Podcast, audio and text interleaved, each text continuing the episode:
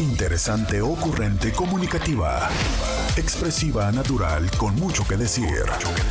Este es el podcast con Roberta Medina. Roberta Medina, psicóloga, sexóloga, terapeuta de pareja. Muy buen día, muy buen día. Sí, ya estaba aquí, no me escuchaban. Ay, miren que primero no se daba la conexión y que luego no me escuchaban y que luego yo creo que es el internet que el lunes no quiere trabajar, no quiere trabajar. Oigan, ay, tengo chismes que contarle. No, hombre, ya creo que me peleé con la mitad de la oficina de, les diré de dónde. Y todavía, no, no, qué cosa tan intensa, Intis, el día de hoy quiero hacer una reflexión con ustedes de cómo todo en esta vida pareciera que obedece esa ley que las abuelitas dicen. Pero antes déjenme presentarme. Yo soy eh, Roberta Medina, eh, psicóloga, sexóloga, terapeuta sexual, terapeuta de parejas, terapeuta de familia. De lunes a viernes, la INTI con la que platicas temas de la vida, del amor, del sexo y de lo que sucede a tu alrededor. Hoy es lunes, ya, ya, Intis, yo ya no quiero hablar de exes. Yo sé que ustedes aman que yo hable de exes. Lo sé porque, bueno, les encanta ese tema, se super enganchan. Oigan, pero ya, ¿no? Ok, ya, es que miren, si no hablamos de cosas navideñas, menos nos va a entrar el espíritu navideño. Y aunque sea que nos entre el espíritu navideño, entonces vamos hablando de temas navideños, ¿no? De temas que nos son de utilidad en estas fechas. Y, eh, y luego ya hablamos otra vez de los exes, ¿no? ¿Qué les parece? Allá como por, pues no sé, la próxima semana, algo así, por el estilo. Vamos a dejar un rato a los exes. Total, ya sé que ustedes no van a dejar a los exes, ¿no? O sea, ya sé que en estas semanas y en estos días es cuando más se encuentran pretextos para regresar con ellos. Y ya lo sé, ya lo sé. Sí, los conozco, los conozco, Mosco. Entonces, eh, pues vamos a dejar de hablar, vamos a dejar de hablar de los exes el día de hoy y eh, voy a platicarles. Hay otro tema también muy intenso, muy intensamente incómodo. Ya vienen las fiestas, ya sí o sí, como somos buenos familiares, vamos a ir a encontrarnos con otros seres que no necesariamente son lindos familiares. Y entonces en estas reuniones pasa de todo. Nunca falta el imprudente y la imprudente que empieza con esas preguntas que dices tú, por eso no quería venir, por eso no quería venir. Hoy vamos a platicar de esas preguntas, de esas cosas que de verdad, oigan, o sea, no deberían de decir en Navidad, ¿no? A ver, cuéntame, tú en tu familia también tienes a la tía, el tío, la mamá, el papá imprudente que dices tú, hijo de eso, pero ¿por qué? O sea, ¿cómo se le ocurre decir eso? Dime si tú también lo tienes, dime si tú también tienes ese familiar que casi casi, casi, o sea, es como sufres ver, no que te encanta ver, sino que sufres ver y que ya sabes que en cualquier momento va a salir con uno de esos comentarios que no sabes si lo quieres ahorcar o te lo quieres cenar, ¿verdad? Quiero que me digas en tu familia quién es. ¿Es tío? ¿Es la mamá? ¿Es el papá? Oye, básicamente dime quién es, porque aquí es donde aplica eso de si tú no sabes quién es, pues lo más probable es que seas tú. ¿Verdad? Eh, dime, dime si en tu familia también tienes este personaje que está presente en las cenas familiares y que dices tú, oye, oye, oye, oye, que me cuesta trabajo aguantarle. Cuéntame 664 123 69 69. ¿También tienes este personaje en la cena familiar? Dime quién es, pero sobre todo dime cuáles son esos comentarios que dices tú. Otra vez, o sea, ya sé que me van a volver a decir, ya sé que me van a volver a preguntar, o a ti también te encanta el chisme y en una de esas vas a la fiesta porque quieres saber si fulanito ya se divorció, ya se casaron, ya le perdonaron, le perdonaron el cuerno, este, que si fulana se hizo o no este, el mami makeover. A ver, cuéntame, cuéntame cuáles son esos comentarios que ya te esperas en estos días de fiestas Y esos comentarios que dices uff, uff, está de pereza escucharles. Cuéntame, 664-123-6969 comentarios incómodos en las fiestas navideñas. Ese es el tema del día de hoy, mientras yo les digo lo siguiente. Pues ya saben ustedes que yo me la he pasado navegando eh, estos inconvenientes con las compañías de servicio de Internet, ¿no? Pues resulta que me he dado cuenta de algo muy interesante. Levanten la mano todas, porque yo creo que esto es un comentario que nos hicieron más bien a las mujeres. Todas las cintis a quienes sus abuelitas, sus mamás o en mi caso las monjas, que bueno, creo que también fue secundado por mi mamiringa, les dijeron que una vez que entregas el tesorito, ya nadie te toma en serio. Por favor, levanten la mano, levanten la mano, no me digan, no me dejen morir sola, no, no me dejen sentirme que soy la única que le dijeron esto. Díganme, a ti, tu mamá, tu abuelita, tu hermana mayor, cualquier persona que haya sido una figura significativa, te dijo cuando eras una jovenzuela, ten mucho cuidado porque los hombres nada más quieren eso, les entregas el tesorito y ya, ya no quieren nada más de ti.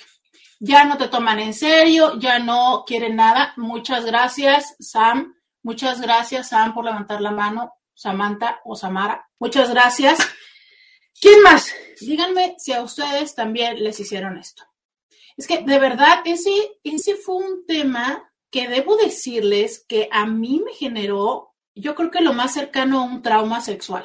O sea, en serio, ¿eh? Miren, ya también acá alguien más levantó la mano. Eh, ¿Sabes esto de, híjole, es que no importa, este, no le creas, no sé qué, te va a decir cualquier cosa con tal de que se lo entregues, pero mira, ya una vez que le des, porque en aquel entonces había todavía quienes le llamaban la prueba del amor.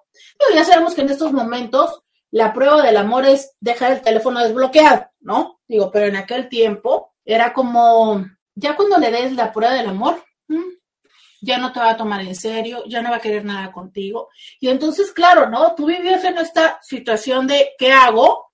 Porque cuando la relación ya llegaba a cierto nivel, como hoy, igual que hoy, ¿no? Que la relación va llegando a cierta cotidianidad y entonces era como, más sentías que la persona te amaba, que tenías una relación como sólida, ya sabes, uno luego siente que se enamora y que esto va a ser para siempre. Pero por otro lado era como más latente el hecho de, pues ya tengo que, ¿no? Literal, dárselas, pero entonces es, si se las doy ya no me va a poner atención. Mira, dice Vane acá en Instagram, sí me generó conflicto, sí, gacho, ¿eh? Dice alguien más, eh, cuando perdí la virginidad me sentí fatal porque me iba a ir al infierno. Ay, oigan, ¿saben qué? Vamos a hacer un programa de, vamos a hacer un programa de eso. Aquí ya lo voy a anotar.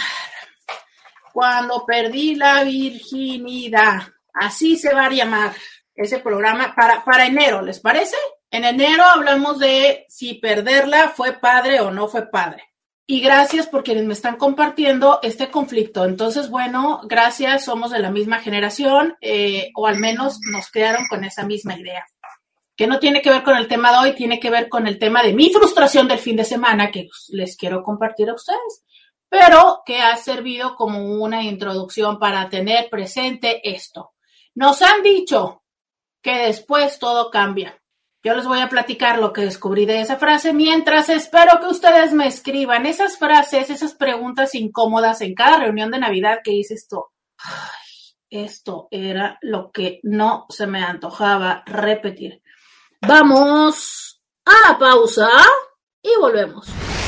Roberta Medina, síguela en las redes sociales. Ya regresamos 664-123-6969. Estoy esperando Estoy esperando que me digan qué onda. Frases de Navidad que dices tú, uy, uy, uy, uy, uy, uy, no se me antoja ver a mi familia. Eh, mira, me dice alguien más, yo fui víctima de ese concepto y peor aún, mi amiguita lo entregó y hasta el día de hoy sigue solterona porque según ella ya no valgo nada. Ay, no, sí. Vamos a tener que hablar de ese tema. Vamos a tener que hablar de ese tema porque les voy a decir una cosa, Intis, o sea, es son cosas que uno pensaría que ya no afectan, pero claro que se afectan. Y luego más, si te toca entrarle a la segunda vuelta, cuando en la segunda vuelta, oigan, miren, pusieron varios emojis nuevos que no había visto. Cuando en la segunda vuelta, eh, pues ya la onda está totalmente distinta, ya no te la puedes aventar de uy, ¿no? Hasta que esto sea algo formal, no, la verdad está en que ya no es así. Pero muchas gracias por sus comentarios porque esto me hace saber que definitivamente que sí, que sí, que tenemos que tocar este tema, ¿no? ¿Qué onda? ¿Cómo nos fue? Y más que todo, cómo resignificar esas experiencias. Oigan, pero entonces, em, leo este por acá, dice, dice, fíjate que hace días me encontré un amigo vecino que casi no veo y me dice, hola, hace unos días nos acordamos de ti en un grupo de amigos en común. Y yo, ah, qué bueno. Y dice él, sí, de que no te habías casado ni tenido hijos y ya no pude ser. Y yo ya no puede ser. Y yo, sale, te veo después. Ah, ok, ok, estos son los comentarios, va, perfecto. Perfecto. Ah, miren, me avisa mi jefe que me caí. Oiga, pero ahora ¿por qué me caí? Ya no tengo problemas de internet. Pero ok, muchísimas gracias a mi señor jefe que me avisó. Muchísimas gracias al señor Scooby que ya nos rescató. Ya seguimos aquí al aire.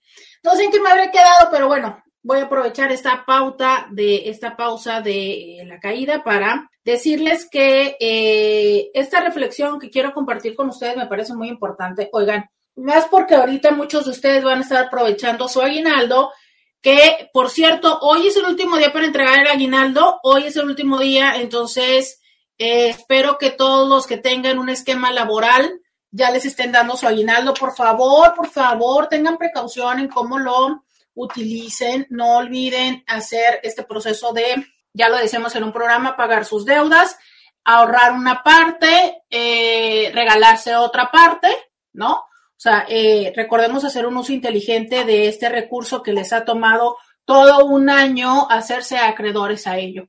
Y justo por eso les decía, porque creo que en este momento, entre todas las promociones que estamos viendo y entre el tener dinero disponible, eh, caray, que no sé dónde me están hablando, y entre tener dinero disponible, es muy probable que eh, caigamos en querer tomar compromisos a largo plazo. Creo que también de esto haré un programa después de las letras chiquitas de los contratos, pero quiero decirles, por favor, lean muy bien sus letras chiquitas en esta experiencia que estoy viviendo justo ahora con estos servicios de Internet.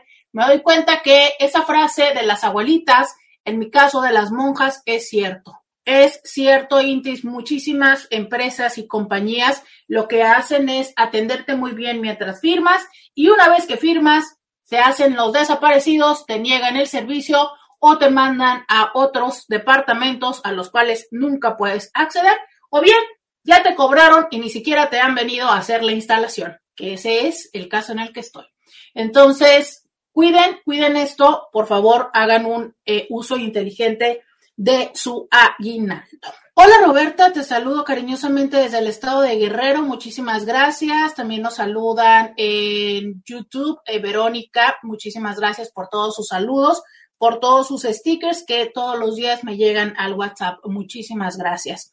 Y ahora empiezo a leer estos mensajes que tienen que ver con estas preguntas y estos comentarios que son definitivamente desagradables. Y aquí nos cuenta esta Inti, este comentario que tuvo con este vecino que dice que casi no lo ve, se lo encuentra y el vecino le dice, hola, hace unos días nos acordamos de ti en un grupo de amigos en común y ella dice, ay, qué bueno. El otro le dice, sí, de que no te habías casado ni tenido hijos. Y pues ella simplemente le dijo, sale, te veo después. Dice, así me pasaba antes con algunos tíos y yo siempre respondía, y no, gracias, no quiero estar como mis primas frustradas y llenas de chiquillos, y no, es que caía gordo. Híjole, es que esta situación, ¿no? Donde creemos que podemos hacer comentarios de la vida de los otros y creo que a veces eh, lo que muchos, a ver, creo que lo que sucede muchas veces es que ni siquiera sabemos por qué la vida de las otras personas es como es. O sea, por ejemplo, esta parte de nunca te casaste,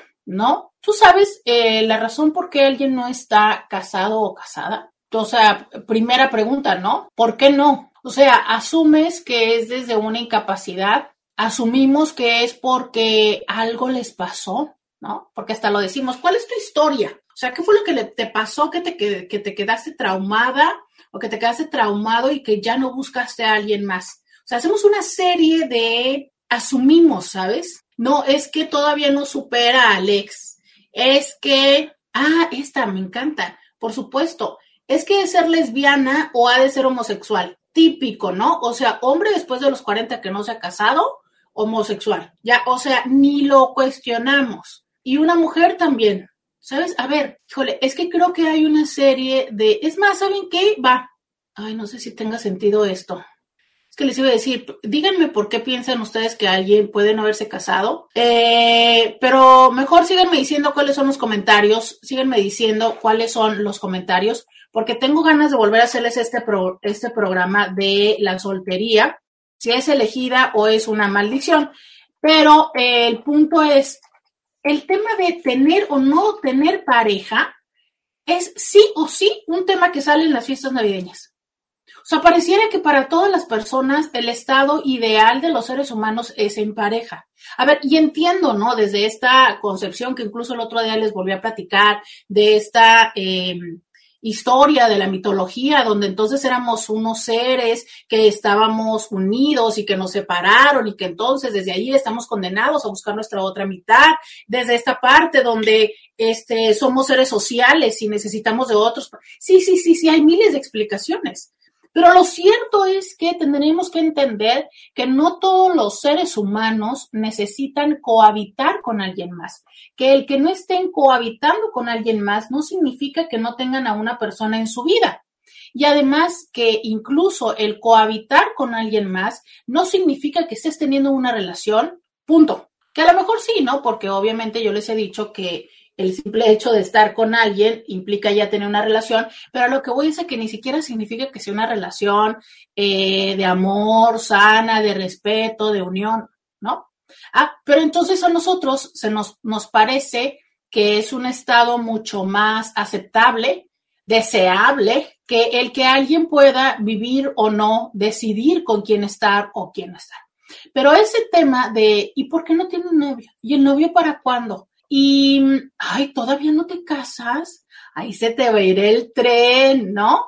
¿Sabes? Y aparte llega una edad en la que yo creo que ya ni siquiera nos dicen que se nos fue el tren, ya nada más nos ven con cara de... Mm, mm". Ahora, quiero que ustedes me escriban y me digan todos esos comentarios. Aquí sí que yo debo de decir que es una de las ventajas de no tener familia en la ciudad. y no me toca ese tipo de reuniones donde todos los primos y los tíos y demás, ¿no? Y la tía chismosa llega a hacer esos comentarios. Aunque te voy a decir, no importa, la familia pequeña o la familia grande, siempre están ese tipo de comentarios que pueden estar presentes. Pero sí, el primero y que más sale es tema de soltería. ¿Por qué no has conseguido pareja? ¿Por qué no tienes a alguien. Tema de la soltería, ¿qué otro tema más es el tema que frecuentemente les dicen? Acá me dice esta Inti, tema de la soltería, tema de los hijos, y es un tema muy interesante. Fíjate cómo los seres humanos estamos como constantemente con expectativas. Desde esta parte donde, repito, decimos o pensamos, o la expectativa es que eh, las personas vivan en una relación de pareja. Y entonces lo primero es, ¿el novio para cuándo? Ya tiene novio. ¿Y qué sigue? Oye, ¿para cuándo la boda? Ah, ya se están pasando, ¿no? Levanten la mano ¿Cuántos de ustedes, hombres o mujeres, les ha tocado en una de las cenas navideñas que alguno de sus familiares cuestionen qué onda con la boda? ¿Ya para cuándo? ¿Se van a ir a vivir juntos? ¿Se están tardando? Eh, ¿Qué otras, qué otras frases? A ver, ayúdenme, todos los que las han vivido. Em, ¿Para cuándo van a comprar casa? ¿Por qué no se han casado? Eh, cuéntenme, cuéntenme. 664-123-69-69. Casi quiero decir que el tema del día de hoy son frases jodonas de Navidad, pero no lo voy a decir para que no me regañe mi jefe. Pero algo así es el tema del día de hoy. Esas frases que dices tú, Ay, pero de verdad, ¿que no tienes otra cosa en qué pensar o por qué quejarte? 664-123-6969. Claro, ¿no? Porque esa es otra cosa. Pareciera que la expectativa es justo esa, que lleguemos a tener una boda, ¿no? Y sobre todo porque hay personas que lo que les encanta es ir a las bodas, entonces francamente les da igual si te casas o no te casas, lo que quieren es ir a la boda o esto que es muy interesante, las personas que les encanta ser madrina de las bodas ajenas, ¿no? Entonces, eh, lo que quieren es, ya sabes, toda la faramaya del vestido y todo esto. Ahora, también digamos que hay personas que esto también se sabe muy bien, ¿no? Una, que en las bodas puedes llegar a encontrar eh, pareja, alguien más que vaya a la boda, o bien que eh, las bodas, o sea, tanto tú vas, ya sabes, en modo glamuroso para, para verte súper bien y esto es una manera donde encuentras prospectos, pero también hay personas que lo que les surge es ir a una boda para poder llevar al que traen o a la que traen en turno y como formalizar, ¿sabes? Todos sabemos que si tú acompañas a alguien a una boda, mmm, ya suena a historia formalizada si ya te invitaron a ir a una boda, digo, a menos de que seas el super compa, que por cierto el otro día me decía alguien en, en una, un paciente, ¿no? Que está en ese momento donde todas las personas se están casando y como no tiene pareja, está en ese momento así de, oh, ¿y ahora qué hago? Y entonces ya de plano se consiguieron, porque una amiga de esta, de él también, entonces ya nos hicieron como compis y como les da mucho por bailar y se encuentran muy bien bailando, entonces ya son los acompañantes oficiales de las bodas. Pero bueno, a excepción de esto, cuando tienes a alguien con quien estás saliendo y te dice, oye, me acompañas a la boda de no sé quién, eso ya es oficializar. Entonces, claro, es que hay personas que por eso empiezan a presionar a las demás personas, ¿no? Para poder llevar a alguien y entonces que sea así como se oficializa. Cuéntame de otras frases, de otros temas en los que los familiares se meten en estas fiestas navideñas o sé honesto y honesta. Cuéntame esas frases con las que a ti te da por picarle la cresta a los familiares. Vamos a la pausa y volvemos. Podcast de Roberta Medina. Ya regresamos 664-123-6969. Dice eh, Vane en Instagram. En mi familia ya no hay niños y acostumbramos vestir a los niños de peregrinos y como soy la única nieta casada, siempre sale el comentario de que para cuándo los hijos. Sí, pues porque ya se acabaron los niños, ¿no? A ver, y es que esa es otra cosa importante, Intis. Creo que hoy por hoy, eh, tanto en el tema que, estaba hablando antes de irnos a la pausa, como en el de los hijos. Más bien creo que en todos, ¿eh? desde la boda, desde los hijos, tenemos que entender que esta expectativa que socialmente tenemos de que las personas cumplan con esta encomienda de nacen, crecen, se casan, ¿no?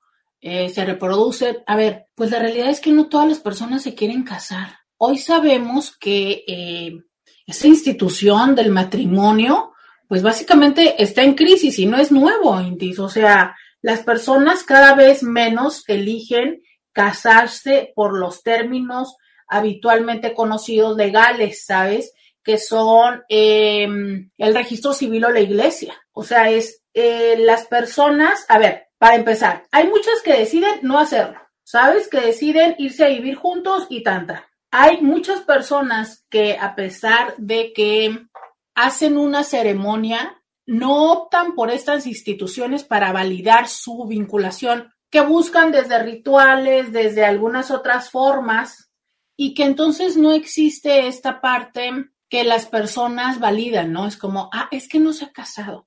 Yo por eso quiero decirles, dejemos de pensar en esta forma tan básica y elemental el decidir estar con alguien va más allá de firmar un papel. Porque sí, hay personas, fíjate, tú no tienes un, a ver, es que, híjole, hay muchas personas que conozco en mi vida personal que se han casado, literal, que se han casado no porque quieran estar con la persona. Conozco muchas personas que se han casado por temas de crédito, ¿Sabes? Es que existe la oportunidad de sacar una casa y si sumamos los puntos nos va mejor. A ver, de trasfondo ya está el hecho de quieren hacer un futuro juntos, ¿no? O sea, yo veo muy complicado que decidas comprar una casa con alguien con quien no quieres estar. Pues está medio loco, ¿verdad? O sea, a menos de que sea una súper buenísima inversión y digas tú, bueno, pues está bien, ¿no? Kyle, pues firmamos el papel y ya. Pero a fin de cuentas es una persona con la que decides tener un compromiso a largo plazo, ¿sabes? A menos de que sea un mero intercambio comercial, te presto mi crédito, lo cual no va por ahí. Entonces, bueno, sí, vamos desde el fondo de tengo en ti la confianza y pretendo pasar mis siguientes 15 o 20 o 30 años, o al menos intentarlo, contigo. Entonces, pero a lo que voy es a que eh, eso no es la manera tradicional en la que conocemos un matrimonio. Por ende, dejemos de estar juzgando o creando las expectativas de cómo tendría que ser o no, ¿sabes? O validando más a los que sí han firmado unos papeles que a los que han decidido irse a cohabitar. Yo creo firmemente que a fin de cuentas es lo mismo.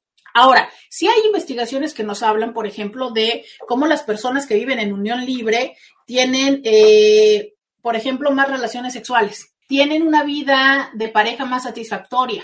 Y entonces yo sé que quienes sí firmaron los documentos me van a decir, ay, caray, ¿no? ¿Cómo por qué, por qué, por qué? Bueno, mira, hay quienes explican esto desde la situación donde el firmar un papel nos da cierto grado de certeza. Y hoy sabemos que la certeza es un elemento que no necesariamente ayuda a eh, motivar o como que sea un incentivo para nutrir la relación. O sea, es, hay una cierta sensación de que pues ahí está, ¿no? Ahí está. Ahí le vemos todos los días, ahí está. Entonces, pues como que no te esfuerzas tanto, ya, ya está ahí, ¿sabes? Entonces te motiva más o hay una cierta, no sé, llámalo eh, grado de, te mueve más esto que es incierto. Entonces, de alguna manera, cuando no existe eso, se sabe que en cualquier momento la otra persona recoge sus cosas y se va, ¿no? Y entonces tienes la conciencia de, a ver, ¿cómo voy a hacer para que esta persona quiera estar aquí? Para que esta persona no levante sus cosas y un buen día yo regrese y no esté. Ahora, en teoría cualquier persona podríamos hacerlo, es cierto que hay algunas personas que sí se limitan y dicen, ay, no, es que no quiero pasarlo del divorcio, entonces mejor me quedo aquí. Pero la realidad está en que cualquier persona podría decidir en cualquier momento irse. Pero bueno, independientemente de esto, hay personas que sí tienen ciertas ideas en torno al compromiso y que entonces sí, la firma del papel le significa ciertos retos emocionales, ¿no? Pero bueno, dejemos a ellos de lado. Hablemos como en las generalidades. Ok. Entonces, la idea de estar juntos, ¿no? Ya es un matrimonio. Como lo pongas, ya es un matrimonio y cuando se separen, pues ya es como un tipo, ya es un divorcio, ¿no? O sea, duele igual, duele igual. Entonces, partiendo de esta parte, ¿no? De cómo es que eh, las personas llegan a decidir estar con alguien, tenemos que entender que entonces el camino que tradicionalmente nos habían pintado de boda y después de la boda los hijos, ah, porque muy importante, los hijos van después de la boda. Según el guion tradicional, los hijos van después de la boda. Y luego empezamos a cuestionarles el por qué no han tenido hijos. A ver, entendamos lo siguiente, la boda y los hijos son un tema opcional, no son un tema obligado. De verdad, es que esto lo tenemos que empezar a entender todos los seres humanos, pero claro, es que nos cuesta mucho trabajo. ¿cómo no, cómo alguien no va a querer tener hijos? Y luego decimos, híjole, qué egoístas, qué egoístas. Y de esto sí ya tengo dos programas acerca de la maternidad, de si es elegida o no. Ya tengo dos programas, los invito a verlo, pero creo que también no estará de mal volver a hacer otro programa respecto a la maternidad. Pero entendamos esto, ¿sabes? La maternidad también, también es un tema electivo no tenemos por qué tener la expectativa de que todas las personas se reproduzcan. Ah, pero es que nos encanta ponerle esa expectativa a las personas. Claro, como ya está viviendo con alguien, ah, entonces lo que sigue, sí o sí, son los hijos. Sí, sí o sí. Y, y fíjate cómo te lo estoy diciendo en plural, los hijos. Porque claro, cuando llega a suceder que tengan uno, ya entonces la idea inmediata es, ¿para cuándo el hermanito? ¿Para cuándo el hermanito? Y no te vas a tardar, ya te estás tardando en darle un hermanito. ¿Por?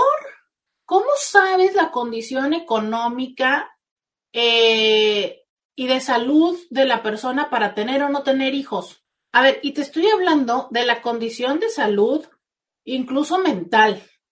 Yo, es que yo sí creo que deberíamos de pasar por un proceso de evaluación antes de reproducirnos, O sea, yo sí creo que no todas las personas eh, tienen... Miren, yo creo que todos tendremos la potencialidad, pero no todos nos enfocamos en desarrollar esa potencialidad de ser padres o madres, porque no hay como un interés, ¿sabes? O sea, a lo mejor todos podríamos jugar ajedrez o todos podríamos jugar tenis o todos podríamos nadar. Digo, entiendo que no a un nivel olímpico, pero podríamos. El punto está en que no nos enfocamos y no lo desarrollamos.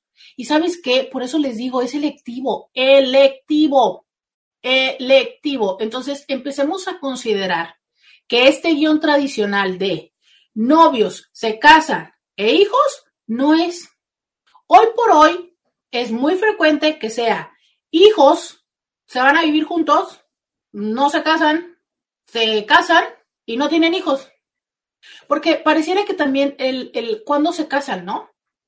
Entonces, si de repente se casan muy rápido o se casan muy jóvenes, es como, claro, es que ya va embarazada. A ver, es que, de verdad, esta es otra cosa. Hay personas que dicen, a ver, yo no quiero estar viviendo 10 años de noviazgo si a fin de cuentas de lo que se trata es de conocernos y convivir. Entonces hay personas que dicen, a ver, pues de una vez Kylie.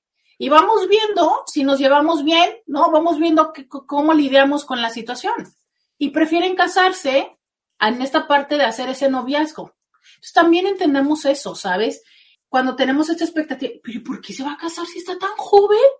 Como si el matrimonio fuera, es que fíjense qué complicado. El matrimonio es un tema donde no tienes que estar muy joven, pero también si te, si ya estás muy grande, ya te pasaste.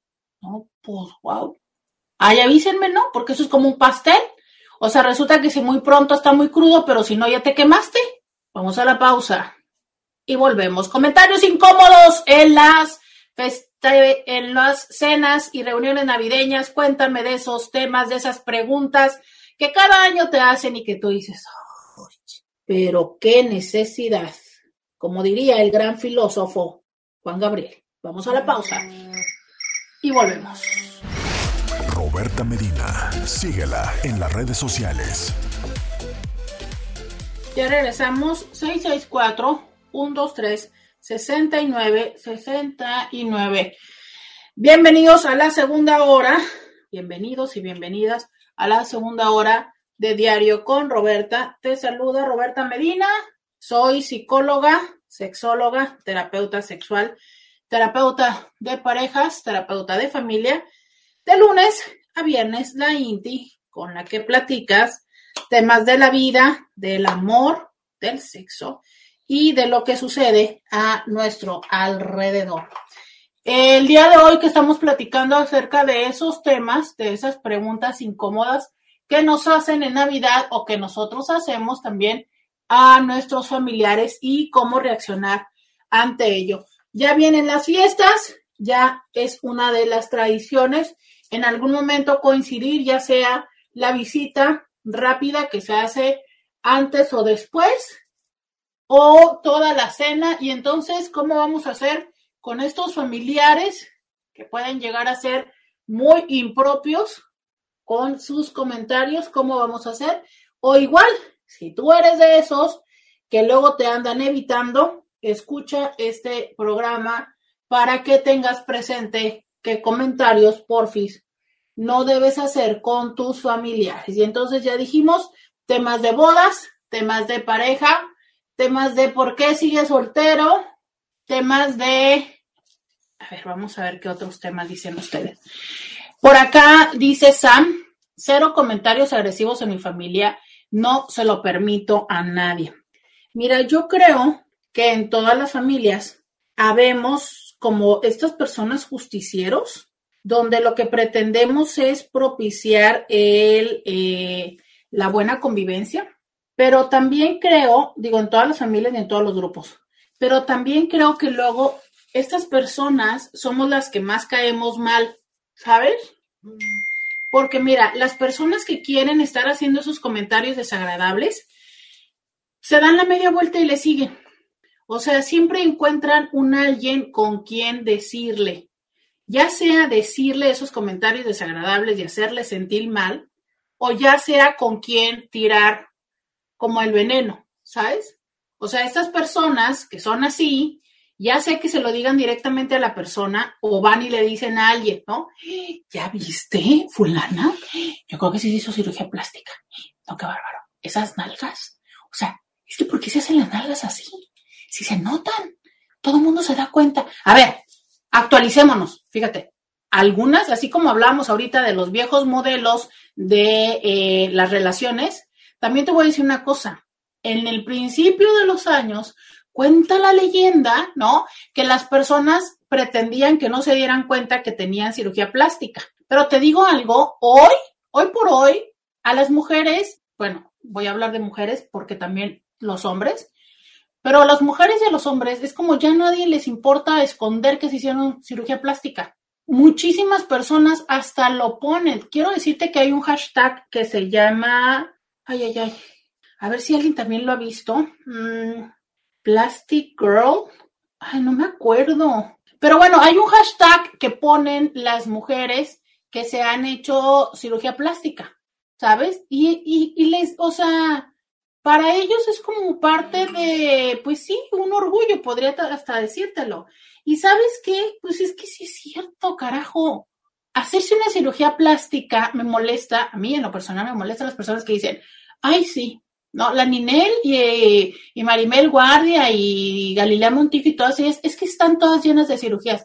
Ok, puede ser que sí, puede ser que sí tengan cirugía en cinco o siete partes de su cuerpo. Tú sabes, uno, lo que cuesta la cirugía plástica, sobre todo cuando te la haces con un buen cirujano, porque también sabemos que hay cirujanos que no son plásticos y que están haciendo las cirugías y bueno, pues, bueno, de eso hablaremos en otro momento. Dos, y lo más importante, lo que duele la cirugía. O sea, no cualquier persona se somete a un procedimiento tan doloroso. Pero ok, tres y la más importante. ¿Tú sabes lo que cuesta mantener una cirugía? Porque cualquiera puede tener el dinero y la ignorancia o el impulso de hacerse la cirugía. Digo ignorancia porque cuando no sabes cuánto te duele, pues vas y te lo haces, no es como todo en la vida. o sea, y fíjate, hasta esto lo sumo. Porque la primera vez que te haces cualquier cosa, que te ponen una inyección, que te haces cualquier cosa, un tatuaje cualquiera, ¿no? No sabes lo que sientes. Ah, pero quien regresa, no, ya es valentía. Entonces, bueno, cualquier persona le cambio la palabra, pues tiene la ingenuidad, ¿no? Y se la hace, mijito, pero para que la sostengas, ese es el reto. Entonces, la verdad es que se ocupa, se ocupa mucho. ¿Sabes? Ah, pero es que nos encanta a las personas que estamos del otro lado decir, claro, ay, sí, pues sí es cirugiada, ¿no? Pues sí, ¿por qué hacemos eso? Porque nos duele no tener el dinero, no tener la edad, es más, no tener la condición de salud, ¿sabes? Porque personas que vivimos con anticoagulantes no podemos hacernos esos procedimientos. Entonces, seamos honestos como muchísimas de las veces hablamos más bien desde la envidia. Y hablamos desde un fundamento donde pensamos que la otra persona es algo de lo que debería, no sé, eh, a veces casi que avergonzarse o mantenerlo en silencio. No, no, cambien su mentalidad. Hoy por hoy ya no es un tema así. Hoy por hoy las personas, ay, es que, Inti, ¿alguien de ustedes ha visto el hashtag? Por favor, ayúdenme. No me puedo acordar, creo que lo sigo en Instagram, lo voy a buscar. Pero yo quiero decirles, hoy por hoy es un tema donde ya no es tema. Por favor, dejen de hacer tema, ¿sabe? Pero em, ah, les decía yo, ¿no? De cómo es que a veces estas personas buscan, buscan con quién seguir sus comentarios. No se lo dicen a de quien lo dicen, pero agarran a un familiar, se van a la esquina y siguen con estos comentarios. Eh, por acá dice alguien más, los hijos cuando, tus papás ya quieren nietos, les hace falta nietos para que estén más felices. ¿Sabes que sí? Dice, nosotros en la cena del matrimonio, ya en los brindis, estaban hablando de hijos. En la cena del matrimonio, en el brindis, estaban hablando, híjole, sí. No, sí. Fíjense que, que em, sí, es que esta parte de los hijos para cuándo, y que es que me quedé pensando en esto que dice esta chica, de que incluso ya ni siquiera son los papás, porque digo, habemos muchos que, que, el comentario viene de los papás, ¿no? O sea, los papás nos dicen, ay, es que yo quiero tener nietos. Y, y yo creo que llega un momento en el que te es como complicado estar escuchando y, y parece ser que, que, hay ciertos momentos en los que guardan silencio, pero luego vuelve otra vez el comentario. Pero fíjate, o sea, cuando además hay otros, ¿no? Que dicen, es que a tus papás les hace falta ser abuelos. ¡Wow! Está tan interesante cuando ya la gente habla de las necesidades de los otros. Pero bueno, dice alguien, otro comentario desagradable es, uy, parece que engordaste. No, los huesos se me achicaron. Híjole, ese tema de la gordura es tan interesante. Fíjense, ¿se han dado cuenta cómo en las reuniones desvalorizamos la gordura y aplaudimos la flacura? O sea, como cuando vemos que alguien aumentó, es como, mm, uy, aumentaste, ay, este año qué bien te fue, ¿verdad? O sea, eh, seguimos con este comentario burlón de que eh, mayor gordura o sobrepeso tiene que ver con condición económica. Claro, o sea, finalmente no queremos reconocerle a la persona que le esté yendo bien económicamente. Lo que queremos es suavizar lo que le queremos decir que es que está gordo o gorda. A ver, ¿Cómo para qué? ¿No? O sea, es muy interesante pensar que a nosotros decirle, o sea, ¿cuál es la intención? Y esto es una pregunta genuina que, que, me encantaría que alguien me la contestara en un WhatsApp. Y, y no voy a decir su nombre, es una pregunta genuina, o sea, es cuando tú le dices a una persona que está gordo o está gorda, ¿cuál es la intención? Es una pregunta en buen plan, ¿eh? Porque, a ver, es que las personas tenemos espejos y yo creo que es cierto que eh, tenemos una imagen distorsionada. O sea, es, nos vemos en el espejo y efectivamente, pues no siempre nos vemos como, como somos a los ojos de otros, pero lo cierto es que entre el espejo y la ropa que te aprieta, pues sí te das cuenta que aumentaste. O sea, no es una, a ver, es que no es una novedad que, que no se sepa. Pero ¿cuál es la intención cuando le dices a alguien, engordaste? A ver, y que se lo dices en esa situación, porque yo, yo entendería, valoraría eh, y agradecería mucho cuando alguien se acerca en un entorno diferente y te dice, oye, quiero comentarte algo. Sabes, he notado, eh, te veo diferente. ¿Estás bien? O sea, ¿qué, qué, ¿qué está pasando en tu vida? ¿Te puedo ayudar en algo? Eh, que esas son eh, situaciones que denotan interés. Porque, a ver, cuando alguien engorda o cuando alguien enflaca, puede tener múltiples explicaciones. Y entonces, si tú verdaderamente tienes el interés de esta persona, esa es, un, esa es una aproximación distinta, ¿no? O sea, oye, ¿qué está pasando? ¿Te puedo ayudar en algo? Pero es impresionante que yo miren aquí, de todo lo que les estoy diciendo, estoy anotando aquí cuáles son los temas que tenemos que hacer programa, ¿no? Este, desde los comentarios de, ay, quiero contarte, es que me estoy tomando un té de raíz de tepesco, no sé qué madres, y he bajado, y, ¿no? Pero claro, no es un te quiero contar como de, mira, te cuento lo que me pasó ayer, es un, estoy haciendo esto que a mí me funcionó porque tú lo necesitas, que entiendo que muchas de las veces puede ser desde una buena intención. Sí, sí lo entiendo.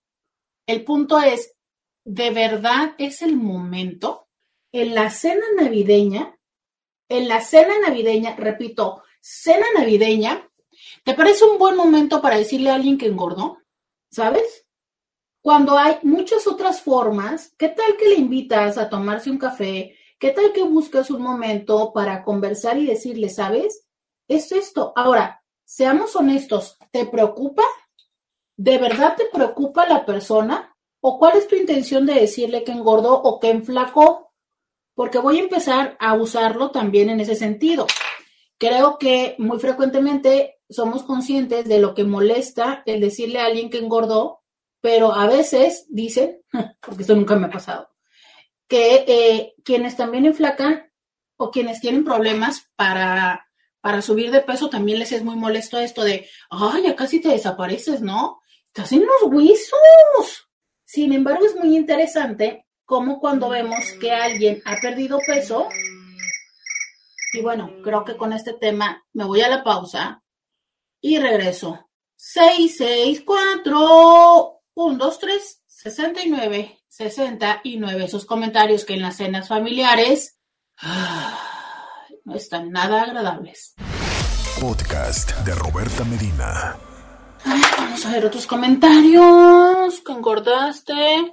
Creo que usted piensa así porque no tiene hijos. ¿Que pienso así de qué? ¿De que es opcional tener hijos? ¿O de qué, Miguel?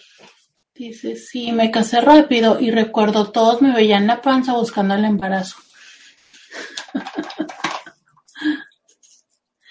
¿Al cuánto tiempo te, te casaste? Ya regresamos, 664-123-69. 69. Miren, dice una Inti que, que sí, que recuerda que ella también se casó pues rápido, no nos cuenta todavía la segunda parte del chisme de cuánto tiempo se casó, pero dice que todos le veían la panza buscando el embarazo.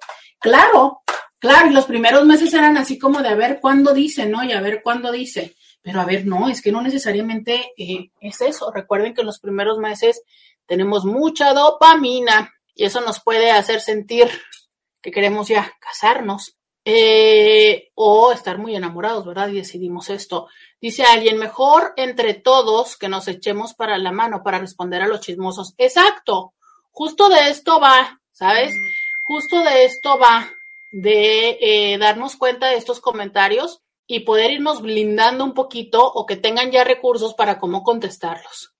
Dice eh, Claudia, cuando estuve más delgada fue cuando estaba más triste y todos me decían, uy, estás mucho mejor. Exacto. Miren, ese es el punto en el que me iba la pausa. ¿Cómo es que eh, atribuimos que una persona engorda, tacha, tacha? Una persona adelgaza, qué bien te ves. A ver, sí, es cierto, seamos honestos. Hay cosas que se ven mejores en un cuerpo delgado, en un rostro delgado. Claro, sí, ¿por qué no decirlo? Sí, hay cosas, entendamos ropa, entendamos muchas cosas que pueden verse mejor, pero eso no significa que la persona esté mejor emocionalmente, justo como lo dice esta chica. Esta íntima lo acaba de decir. ¿Sabes? Es, es cierto.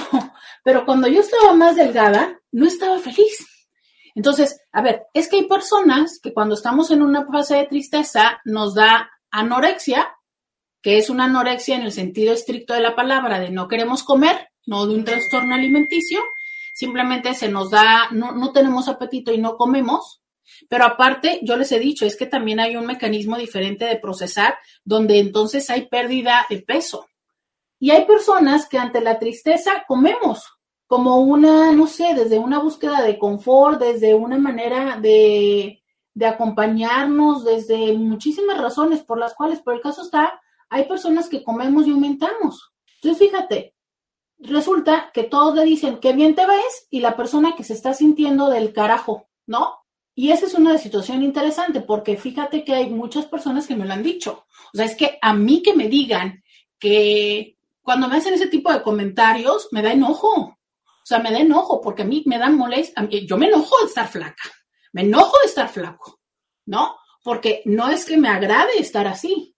O sea, es que estoy así porque la neta es que me, me, pudro del dolor. Fíjate, por algo, casi todas las personas que se divorcian bajan de, bajan de peso. Por dolor, ¿sabes? Insisto, no solo es que dejes de comer, sino de hay un mecanismo distinto. Entonces, las personas que se ven a sí mismas demacradas con esta jolila, ¿no? Entonces, claro, Y entonces tú vas y los ves y dices, oye, qué bien te ves, puta, gracias. Me estás diciendo que sentirme de la, del carajo me está haciendo bien, cuando yo lo que quisiera sería salir de este lugar, no. Pero claro, es que, insisto, validamos desde nuestro lugar que la delgadez es algo positivo y que el aumento de peso es algo negativo. Entonces aplaudimos uno y cuestionamos el otro. Y ustedes no tienen una idea. Pues bueno, hace dos años que no salgo al mundo. Pero ese tipo de comentarios, o sea, incluso me ha tocado en la calle, literal, ¿no? No sé, estás haciendo fila en algún lugar o algo, y que llegan las personas aparentemente bien intencionadas, y digo aparentemente porque no todas los hacen bien intencionadas, a darse, a darte su receta de cómo bajaron de peso o a venderte un producto, ¿no? Sobre todo todos estos productos y retos que básicamente son polvitos que meten para tomarse de todas las compañías. Y entonces dicen, ay, mira, esto es una gorda, cliente, prospecto.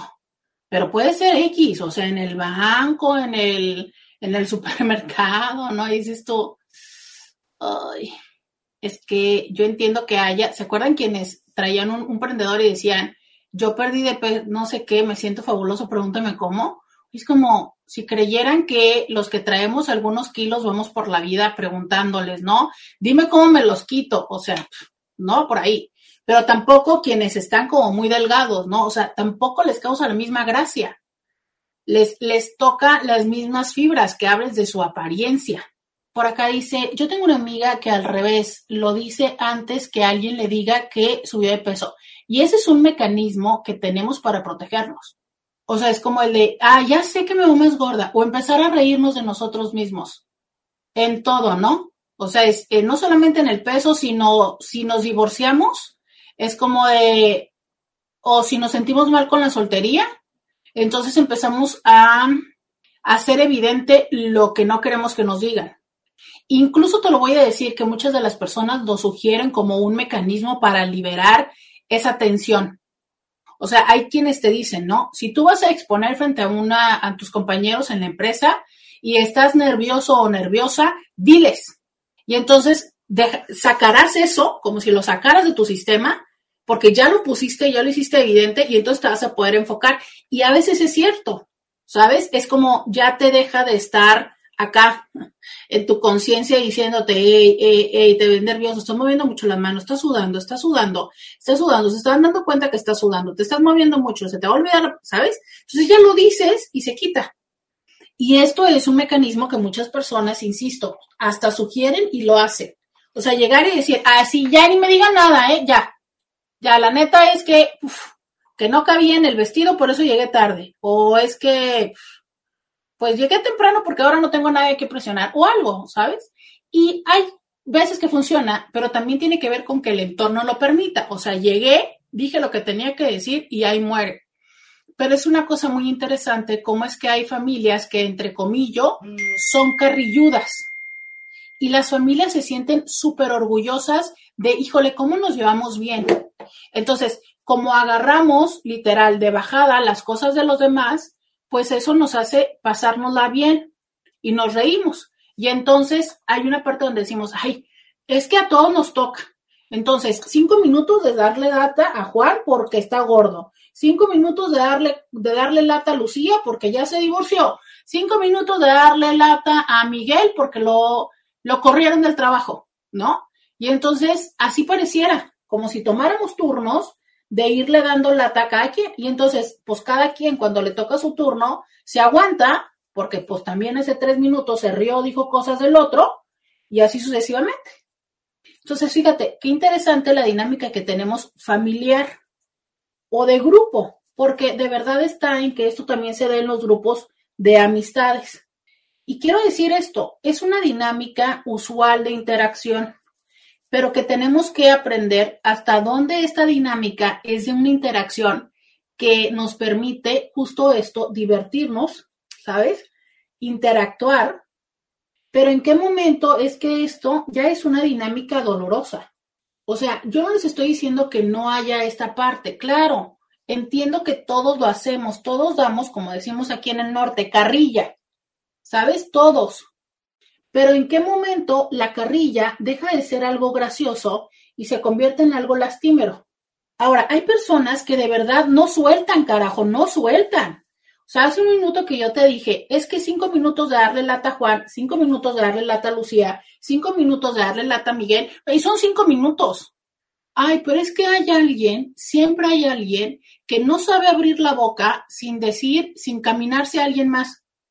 ¿Sabes? Que siempre está, güey, hace media hora que se terminó la cura de que me divorcié. Ya, actualízate, dale F5, dale refresh. Ay, no. Pero si nos quedamos hasta las 3 de la mañana, el, cada vez que habla algo, sigue diciendo cosas de divorcio. Es como, güey, ya, ya, ya, ¿no? Y a ver, es que esto también tiene que ver con que hay personas que no actualizan su dinámica social. Esto es muy común en la adolescencia, ¿no? O sea, tú, tú escucha y ve un grupo de adolescentes y ¿qué hacen? Pues nada más estarse, este, dando lata uno al otro. Como se dice en el ambiente GLBTTTTTTTTQI, perreándose, ¿no? Entonces, eh, eso hacen todo el rato. Bueno, pues está bien. Son adolescentes y entre ellos, y esto también les da para desarrollar habilidades, todo lo que quieras. Bueno, ok, está bien. Oye, pero tarde que temprano, pues vamos evolucionando nuestras estrategias y ya también sabemos sostener conversaciones, platicar de ciertos temas, dar nuestro punto de vista de una manera respetuosa, enriquecernos escuchando a otras personas, ¿no? Pero ah, hay personas que no, hay personas que solo saben desarrollarse o, socializar desde la carrilla, desde el estar adulto y dale. Bueno, estas personas, pues insisto, ¿no? O sea, tiene que ver con una falta de desarrollar una habilidad, pero también nosotros, ¿cómo lo permitimos? Ah, nos reímos. Entonces, conforme tú te sigas riendo de lo que la otra persona dice, aun cuando te parece molesto, estás favoreciendo que lo siga haciendo. Y es que, ¿por qué nos reímos? Pues porque no queremos ser el aguafiestas. O sea, no queremos ser el que le diga, ya no. Porque aparte es un tema interesante, el entorno tampoco lo permite. Porque en el momento en el que tú dices, ya no, ah, ya te vuelves un chillón, ya te vuelves una persona que aguanta poco. O sea, recuerden, por ejemplo, cuánto se volvió famoso este chavo Edgar, que fue de los primeros personas que se hicieron meme. ¿Se acuerdan de este niño que iba pasando un tronco sobre un tronco por un río y que le decía al otro, ya, güey, ya, güey, de que lo dejara de grabar? Le decía, ya, ¿no? Y se cayó y se dio en la torre. Entonces el ya, güey, ¿no? Y eso que antes de que se usara TikTok y se usara Instagram, donde los audios los replicamos, mucho antes, ¿Cuántos, años tendrá que sucedió lo de Edgar? Yo creo que fácil unos 10, ¿no? ¿Y por qué? Porque entonces, si tú dices algo, eres un chillón, o sea, no aguantas, estás traumado, y la siguiente fase es, ay, ve a terapia, ¿eh? Ay, qué traumadito. Oye, no estoy traumadita, pero el que no me gusta que me digas ese tipo de cosas es válido. O sea, ¿por qué tengo que tolerar que esa sea tu única forma de interactuar. Digo, ya, no, o sea, estuvo bien, ya, una, dos veces, está bien, pues hasta yo me río contigo. Es más, y como lo dijo alguien aquí, ¿no? Ah, es más, hasta yo llego y te lo digo antes que tú a mí. Pero ya. O sea, si de verdad es que no paras, pero es muy interesante, porque estas personas tienen la, el autoconcepto, o sea, ellos piensan que son chistosos. Entonces no entienden por qué tú no, por qué tú no sigues la cura, ¿no? O sea, ellos no entienden por qué no te ríes. Y les digo, es que siempre hay una persona en el sistema con quien puedes hacer, em, con quien puedes hacer complicidad. Entonces estas personas pues van, ya tú no te reíste y buscan a quien sí se ría. Y entonces por eso es que esto confirma que tú eres la amargada o el amargado cuando los que están trascendiendo los límites del respeto, pues son ellos. Vamos a ir a la pausa y volvemos. Por aquí con un calor horrible, hay 32 grados, un calor seco, con presidente electo, el más joven. Sí lo leí, 35 años. Oye, este, eh, no, hombre, aquí está haciendo un frío de menos de 10 grados, lo cual para aquí es mucho. Eh, dice Miguel, de eso y de ser de pensamiento muy liberal. Mm, justo, eh, justo estaba escuchando precisamente este fin de semana cómo el tipo de pensamiento, más que tener que ver con que tenga o no tenga hijos, es que tengo muchos estudios al respecto. O sea, he estudiado lo suficiente y me he actualizado lo suficiente como para conocer cómo es la realidad actual de las personas y no quedarme con las ideas que me criaron, porque justo yo les dije hace un momento, ¿no? A mí sí me criaron con todas estas ideas, las monjas, ideas represivas, pero el que a mí me hayan criado así no significa que, eh, que yo tenga que seguir con estas ideas y juzgando las decisiones de los demás. O sea, hoy por hoy, a través de mis estudios, a través de escuchar de las personas y aprender, entiendo que no es liberal, es real.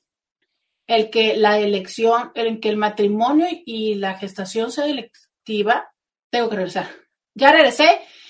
Eh, estaba, estaba dando una respuesta acá en, en Instagram. Eh, ah, ok. Es que dice esta chica que ya tenía dos años de novia pero que avisó que se casaba una semana antes y entonces por eso pensaron que estaba embarazada. Tengo varios WhatsApps y dice, hola, Nines de la familia, pero en un trabajo anterior le decíamos a una chica muy delgada que le envidiábamos porque sin importar que comiera, no engordaba, hasta que un día muy enojada nos dijo que le molestaba mucho que le dijéramos eso, porque ella comía de todo para no estar tan flaca y no podía engordar por nada. Le dejé de decir, pero no aprenda la lección. Después, en mi siguiente trabajo, empecé igual con los comentarios a una chica muy delgada de que qué padre, que envidiaba su metabolismo porque yo engordo con oler la comida, hasta que me contó que tiene un problema fuerte en los intestinos y que debe pesar y medir cada alimento. Ahí sí ya aprendí a dejar de comentar cosas del peso a cualquier persona. Es que fíjense, todo esto tiene que ver con que juzgamos desde nuestra carencia o nuestra sí, nuestra experiencia. Entonces, si yo soy de las que engorda con oler la comida, es que a mí me parece maravilloso que alguien no engorde. Y, e incluso hasta hay un deleite. Y también puede haber una envidia, las dos. O sea, habrá momentos en que voltee y vea que diga yo, qué rico todo lo que se come y que no engorda. O sea, y lo de, y sea un deleite, y otras veces que, qué envidia, cómo quisiera comer. No, claro. Pero fíjate, no sabemos la batalla que la otra persona esté luchando. Y la otra persona que cuando se ve al espejo y ve sus huesos, dice, qué horror. O sea, es que por más que como y como y como, esto no, no cambia. ¿Saben? Y lo mismo podemos decir, no sé, de las personas que son altas, quienes no somos altos, decir, híjole, qué padre, ¿no? O sea, es que puede hacer esto y demás, y yo que acá, y que la ropa no me queda, y que le tengo que subir la bastilla y tal y otra persona que diga, ay, pero es que, ¿cómo me encantaría no medir esto? Porque a mí que me encantan los tacones y entonces, pues no me puedo poner tacones porque, pues con los hombres con los que estoy, luego se molestan porque mido más que ellos, ¿sabes? O sea, nosotros siempre pensamos que lo otro podría ser, que no hay forma en la que lo otro puede ser detestable. ¿Por qué? Porque lo deseamos tanto que pensamos que no. Y en cualquier tema, ¿eh? por ejemplo, el otro día hice una encuesta en Instagram que preguntaba acerca de la eyaculación femenina y entonces gran porcentaje de las personas decían así como, puta, qué padre, ¿no? Pero recibí inbox que me decían, no, porque es que luego cuando estás con alguien se asustan y te dicen que qué asco y te dicen qué tal, fíjate. Mientras hay otras personas que dicen, no, es que eso es padrísimo.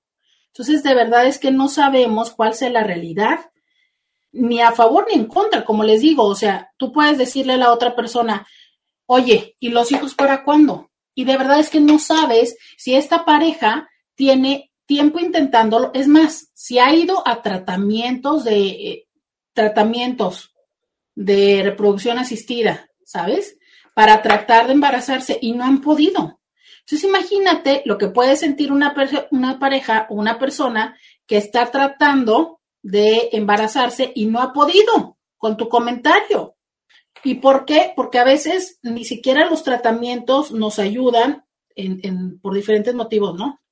O sea, imagínate, resulta que ellos están teniendo esta, esta, este deseo con esta dificultad, a pesar que están yendo a tratamiento, y resulta que él o ella la culpa a él o a ella. ¿Por qué? Porque a veces nos dan un diagnóstico que nos dice algo similar, ¿no? Oye, tienes conteos espermáticos bajos, este, eh, tus óvulos no maduran o lo que sea. Entonces, bueno, hay parejas que de aquí se agarran para estarle diciendo al otro, tú tienes la culpa, tú tienes la culpa, tú tienes la culpa. Y resulta que esta persona se siente súper culpable y tú haces un comentario en plena cena navideña, ¿no? Claro, o sea, la cena, adiós. ¿Cómo se levanta alguien de, de ese comentario tan desagradable? Para ellos, ¿no? O bien, se lo dices a quien está culpando a la otra persona. Acto seguido le va a agarrar más coraje de ver. O sea, mi mamá que se le pasa diciéndonos eso, pero pues tú, como no puedes, ¿no? Y no sabemos, o sea, de verdad es que no sabemos cuáles son las batallas internas. No lo sabemos por más que no aparezcan, ¿no? Porque hay gente que dice, pues es que yo nunca los he escuchado quejarse y eso no significa que estén, entre comillas, felices, solo significa que no utilizan Facebook de terapia, que a lo mejor van a terapia. Dice por acá, buenas tardes Roberta, aquí escuchándote en Radio AM. Muchísimas gracias, gracias por escucharnos en RCN 1470, la radio que te escucha. Dice por acá, sí, a mí me pasa siempre que me ven y me dicen, qué flaca estás, ¿No comes o qué? Oh, yo me digo, pero nunca he estado con sobrepeso. Soy de las afortunadas que comen de todo y no subo más de dos kilos. Además, yo sí me siento muy bien, estoy delgada, todo de acuerdo a mi cuerpo, no flaca, sin nada de nada. Oye, pues qué padre. A ver, vamos a ver. Ya ven, ahí voy de tijera a ver la foto, pero no se ve porque está muy lejos. Oye, pero qué padre. Y esa es la parte, ¿no? Que dices tú. Dice ella, pues si yo nunca he tenido sobrepeso, ¿por qué me dicen qué flaca estás? Y es cierto, o sea, fíjate, es tan interesante esto porque muchas de las veces nuestro autoconcepto es muy diferente de cómo nos ven. Dice por acá otra chica, otro WhatsApp dice, o cuando te dan ropa de alguien porque no le quedó y como tú eres la única gordita, te la pasan a ti. Qué gacho. Ay, eso no me ha pasado. No me ha pasado. Pero fíjate, vuelvo a lo mismo. Estamos toda la familia y desenvolvemos todos los regalos. Y resulta que eh, a alguien le dieron un suéter grande. Y como nos lo dice esta chica, ¿no? Me lo terminan dando a mí porque yo soy la gordita. Entonces, como, uy, no, este no le va a quedar a nadie, toma, porque está ya L o XL. Y entonces, fíjate qué gacho. ¿Cómo sería la dinámica si el suéter es small o mediano y terminan dándoselo a la flaquita, ¿no? Fíjense cómo pareciera que está gacho que se lo den a la más gordita pero no está mala onda que se lo den a la más flaquita. ¿Ve? Pero bueno, fíjense qué interesante es esto. Reflexionemos todo de esto. ¿Cuántos comentarios me han escrito ustedes respecto al peso? Eso significa, es un tema que nos pega mucho.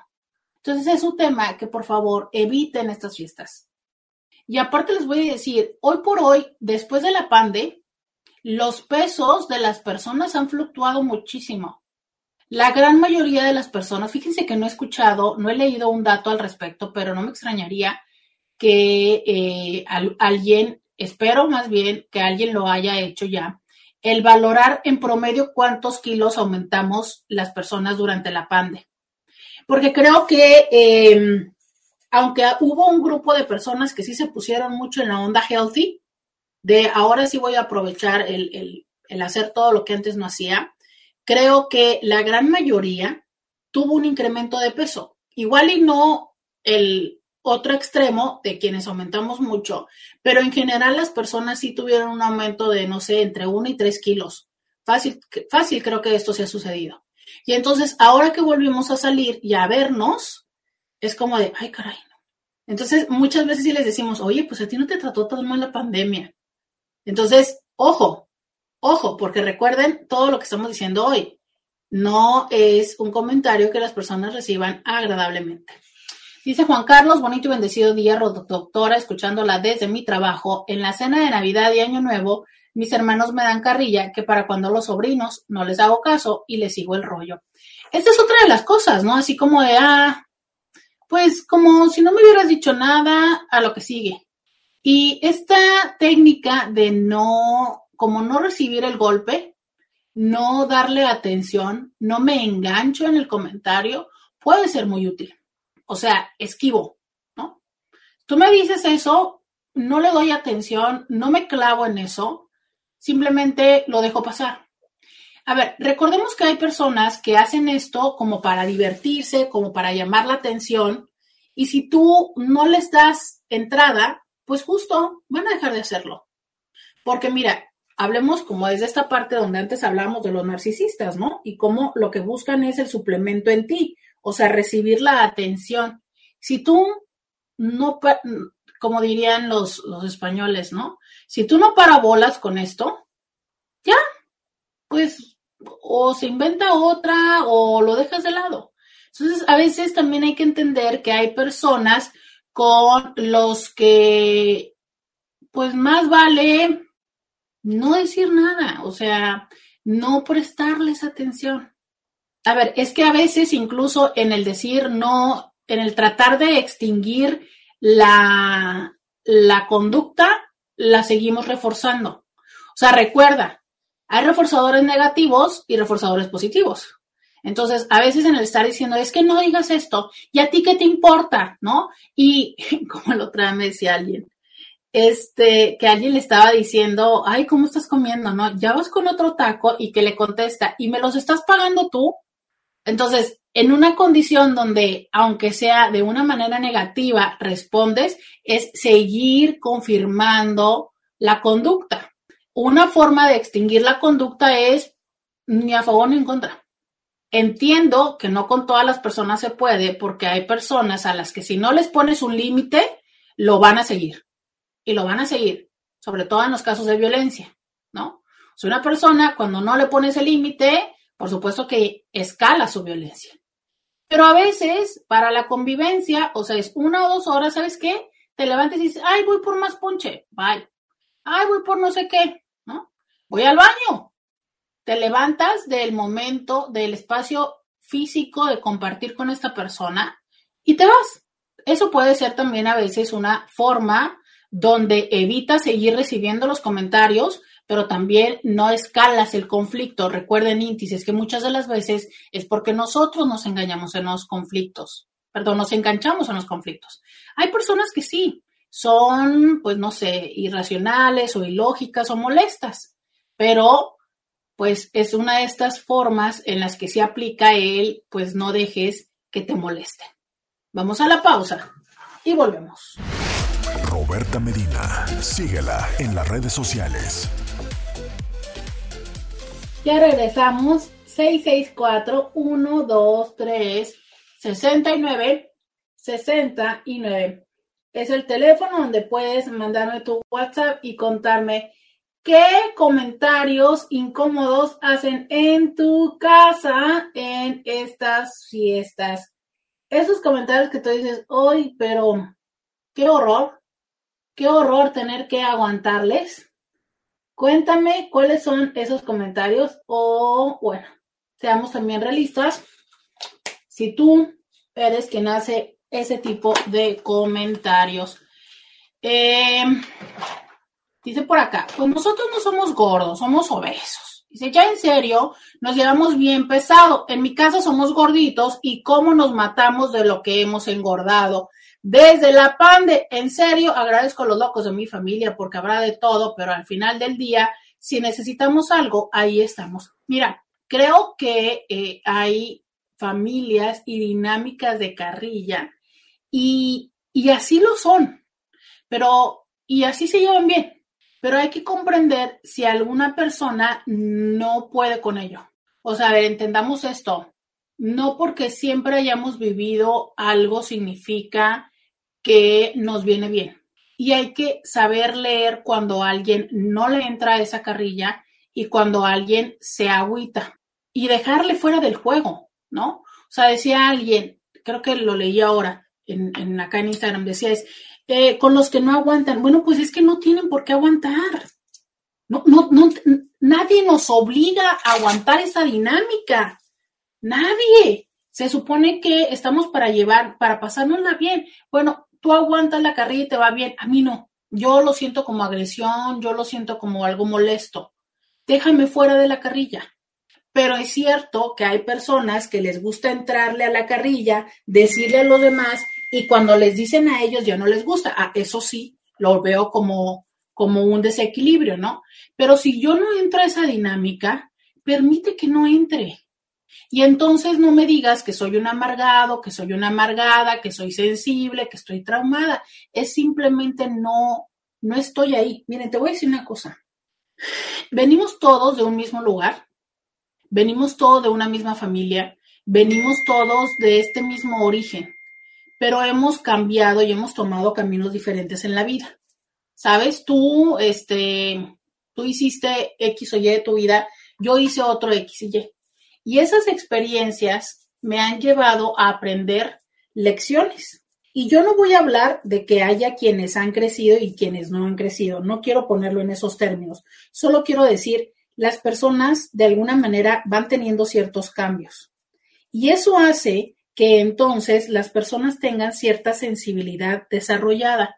Ejemplo, y yo se los he dicho que entiendo que no es lo más eh, como que todos mis intis pues son personas que tienen un cierto grado de desarrollo emocional porque les interesa esto, por algo ven este programa, por algo lo escuchan, ¿sabes? Por algo y agradezco a quienes ya nos están siguiendo en Spotify o en Apple Podcast. ¿Por qué? Porque dicen, ah, mire, esos temas son interesantes. Entonces van desarrollando un grado de conciencia distinto o una forma de pensamiento diferente. Hace poco me decía una persona, una amiga cercana a mí, me dice, mira, desde que, desde que platico contigo me doy cuenta de las cosas y de los chistes que son misóginos, me doy cuenta de la violencia. Bueno, a eso se le llama tener conciencia. Entonces, las personas que van desarrollando un cierto grado de conciencia o que tienen un cierto grado de sensibilidad o que no han podido o que han asimilado diferente el divorcio, pues entonces está bien y lo van a sentir diferente. A lo mejor tú te divorciaste y te vale cacahuate, es más, hasta dices, carajo, ¿por qué me tardé tanto? Bueno, pero eso no significa que todos los divorciados lo sientan así. Hay divorciados que les duele mucho o hay momentos en los que a lo mejor en esta fiesta le va a doler mucho, a lo mejor ya para el año que entra ya lo superó. Bueno, pero este año está bien. Si no entra en la carrilla o si cuando te dice, ya, güey, párale, pues párale ¿no? Pero es que pensamos que la carrilla tendría que ser algo universal y no lo es. Ahora creo que también no siempre estamos en condición de soportarlo. O a veces, como dice este Inti, creo que hay temas en los que sí se vuelve un común denominador. O sea, en esta familia nos damos carrilla de, de, de panzones, de gordos y ya. Bueno, ok. Ese es el vínculo que nos une. Chido. Pero entonces no significa o no siempre es que ya podamos darnos carrilla de todo lo demás. De gordos sí, porque es el vínculo, ¿no? De gordos, de altos, de chaparros, de, no sé, de infieles, ¿no? Porque a veces es así, ¿no? O de divorciados o de solterones, bueno, porque es el código familiar y está bien. Es, es, un, es un lenguaje en común y que creo que las familias eso es lo que tenemos, lenguajes en común. Solo asegúrense que sea eso, o sea, a todo mundo nos va bien, todo mundo le ha entrado a la carrilla de los gordos, ah, pues síganle. Ya son una familia felices en ese sentido, ¿no? De darse carrilla de ese tema. Em, por acá dice alguien, en cuanto a la pareja, es como si uno no fuera apta para tener pareja o mantenerse en pareja.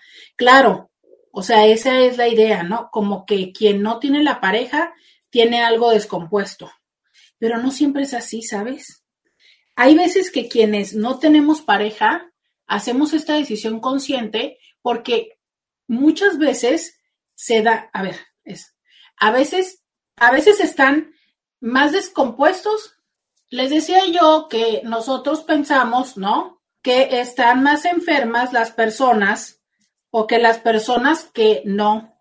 Las personas que no tienen pareja eh, son las que nosotros vemos como si estuvieran, no sé, como incompletas, ¿no? Pero muchas veces las personas hacen este proceso de decisión consciente de estar así sin pareja, porque incluso perciben que las personas que tienen pareja, pues no sé, están como más incompletas o más infelices, ¿no? Y es un proceso de decisión muchas veces incluso desde la sanidad, ¿sabes? O sea, desde ser conscientes que la relación que tenían no era una relación sana y que por eso es mejor dejarla. Y es entendible, o más bien es aceptable. Este, entonces, pues bueno, eh, por acá dice alguien más. Eh, el tema de los terrenos y las herencias. Uy, claro, las herencias. Híjole, sí, es muy cierto. Temas de eh, terrenos, herencias, y voy a sumar otro, de muertes. Ese es otro. Este, híjole, yo entiendo, entiendo que, eh, entiendo que el dinero no compra la felicidad, pero ayuda mucho, ¿no? O sea, nos compra las cosas que hace, que nos hacen a veces felices. Pero, híjole, de verdad, Intis, es que creo que no es que los temas no sean importantes, solo es que no creo que sea el mejor momento o el lugar para hacerlo. Entonces, Entiendo que muchas veces lo que nos sucede es que usualmente no estamos todos juntos y decimos, es que está muy complicado tomar este tema, ¿no? Pero de verdad, Intis, mm, no es lo mejor. Miren, tengo muchos mensajes, por lo que creo que este tema va a tener que continuar el día de mañana. Muchos, muchos mensajes y se los agradezco. De verdad es que todos los que no les haya leído, por fin denme chance de que se los vea mañana, porque sí, creo que tenemos que seguir con estos temas. Por acá dice alguien, es mejor preguntar, incluso en familia, si molestan ciertos apodos. A mí me pasó, le pregunté a mi hermano y noté su peba, vergüenza al decirme que no, yo lo decía porque lo encontraba tierno. Eso también, fíjate, esta parte donde asumimos que los apodos están padres y se lo seguimos diciendo, ¿saben? Y a veces no lo actualizamos. O sea, le decíamos gordo porque en la primaria era muy gordo, resulta que le afectó su, su obesidad, ¿no? Bajó de peso y ahora ya ni es gordo, pero le seguimos diciendo gordo. Oye, y la persona que hizo el esfuerzo por dejar de ser gordo, o no sé, a lo mejor era medio torpe en la primaria y le seguimos diciendo así. Creo que ese es un muy buen ejercicio, el que comentas, Claudia, de, a ver, actualicemos eso, ¿sabes? Actualicemos si todavía esos apodos que nos dijimos en algún momento están bien. A veces sí, ¿eh? O sea, a veces seguimos con ellos, fíjense. Quienes me conocen en redes sabrán el color de mi piel. Yo les puedo decir que mi apodo es negrita. Y siempre eh, mi madre me ha dicho negrita, ¿no? Pues bueno, X, negra, negra o negrita. Yo soy negrita. Entonces, bueno, pues X, ¿no?